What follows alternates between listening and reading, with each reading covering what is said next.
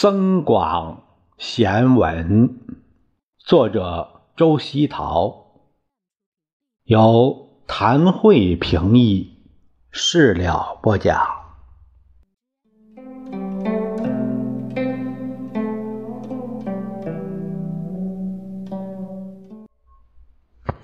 我们看第十六节：若要断酒法，行眼。看罪人，求人需求大丈夫，济人须济及时无。可食一滴如甘露，最后天杯不如无。久住令人见，贫来亲也疏。但这些话呢，我们都我这样读着，朋友们听着可能也感觉呃很容易懂。那断酒法呢，就是戒酒的方法；醒眼就是指清醒的眼光来看待，清醒大丈夫有节操、有志气、有作为的男子啊。济是帮助啊。急时无急需的时候啊，这个一时呃手里呢短缺这样一种状况，一滴之一滴水，甘露就是啊就是呃一滴露水啊，甘呢是甘甜甘美的露水啊，一滴水呢就感觉特别的有滋味啊。添杯就是往杯里再添酒，见是赠物贤物。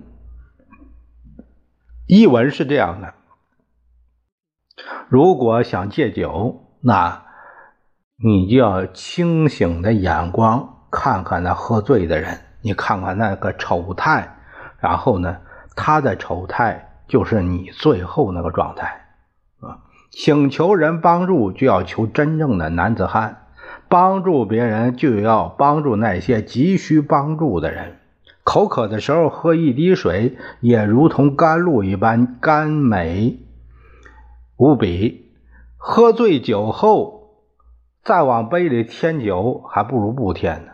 在别人家住太久，会让人嫌弃；来的次数太多，即使再亲近的关系，也会变得疏远。那这是这是基本的一个翻译吧。这个翻译，如果按我一再说，如果按这个翻译，我们就会就不会流传下来这样的京剧啊，这就是他提纯的结果，就是他的魅力所在。那我们怎样来解读呢？就是呃，这个像戒酒，你看到。呃，你不喝酒的时候，看到喝酒的人，呃，喝醉了的人，你看他那个丑态，啊，你看他那个丑态，然后你就知道自己也跟他一个模样，喝醉了也是那么模样，受到人家受到呃人们的讥笑啊，所以呢，你看到这样呢，你就应该啊，你就。就应该提示自己、警示自己不要喝醉了，应该戒酒了啊！求人需求大丈夫，你遇到困难，你得找正经能帮你的人，正经这个有有品行的人才可以。如果说你找个小人帮你了，有时候啊，还不如不帮了。帮了以后啊，都能揭你一层皮。啊，他天天这个，呃，嘴里边呃，这个叨念念，念叨，我曾经帮你，那那我曾经对你多好，你那时候多困难，你那我我如果不拉你一把，你就死了，怎怎么着怎么着？这种人呢，这就是说，你呀，都得，那就叫什么呀？感谢他八辈祖宗都不行啊，就是。这感激八辈都不行啊，这会带来很多隐患啊，所以最终，有时候说，嗯，他帮你了，你你们之间有时候还会不得已还会得罪他，嗯，因为他有时候总是念及我曾经帮助过你，然后呢就，呃，就以鞠躬的这个姿态，总是向你无尽的索取啊，这种人是很危险的。济人须济，及时无。我们应该帮助那一些，呃，因为一时一时手里呃短缺不趁手，这个时候应该帮助这样的人啊。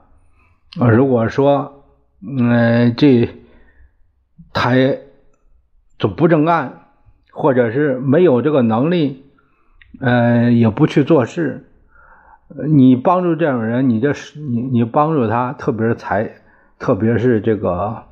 嗯，这个呃，金钱，特别是钱财务，你借给他钱，你借给他钱就像打水漂一样，他他十几年、二十几年不还你，嗯，就是没影了。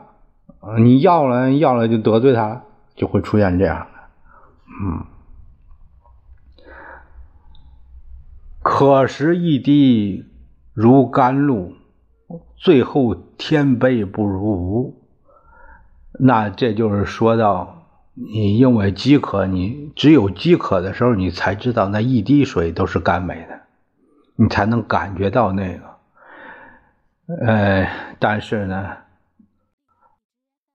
这个喝醉酒的状态啊，你再让他喝，他已经麻了嘴了，麻了嘴了，只能增加那个醉。他已经不会品味了，也也不知道品味了，嗯，不知道品味酒香了，就是这样。又说到和人相处的住的是，久住令人贱。你如果总在人家家，总在人家家就是住着啊，在人家就叫寄人篱下。寄人篱下本来是是。宾客这种心态，这种诚惶诚恐的心态，如果说你不记，你呃又呃自自我没有感觉，你就是哎呀，这这是我好朋友，没事我就带他吃喝没事。你如果这样，那就会别人就会生厌，因为你毕竟是个外人，他没有义务。呃，没有责任，总是这样无休止的供着你，啊，就是给人家带给人家主主人带来很多不便，嗯。再一个就是，呃，如果两家频繁的往来，这个亲戚呢，呃，就是也也很淡了，就是我们会会看到。呃，一些住的非常近的，本来是是很是，呃，从论起来血缘来非常近，呃，但是呢，因为住的近，往来频往往来多，这个呃亲戚这一层呢，就就感觉感觉不出来亲来了。还有一个就是什么呀？太熟了，有时候会产生很多矛盾。也会导致关系，呃，脑袋有些僵化，是这样来讲，嗯，我认为是这样啊。